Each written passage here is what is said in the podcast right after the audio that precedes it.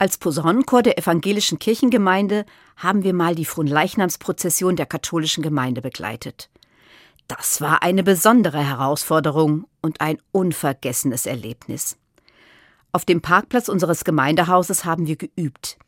Es ist nämlich gar nicht so einfach, Trompete oder Posaune zu spielen und dabei zu gehen. Wir haben viele Runden gedreht und dabei die Lieder aus dem katholischen Gesangbuch gespielt.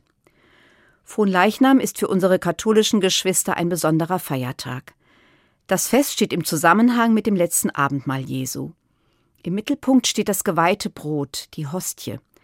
Sie ist ein Symbol für die Gegenwart Jesu Christi. Das geweihte Brot wird in einem Schaugefäß bei der Prozession durch die Straßen getragen. Die Prozession hält an wunderschönen Altären. Die sind an verschiedenen Stellen in der Stadt aufgebaut. Große, prachtvolle Blumenbilder liegen davor. Wirklich beeindruckend.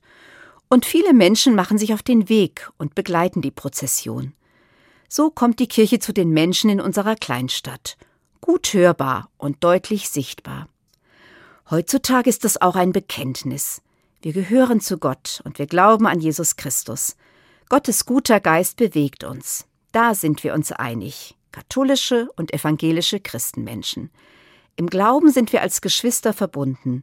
Und deshalb konnte der evangelische Posaunenchor gut am katholischen Feiertag mit dabei sein.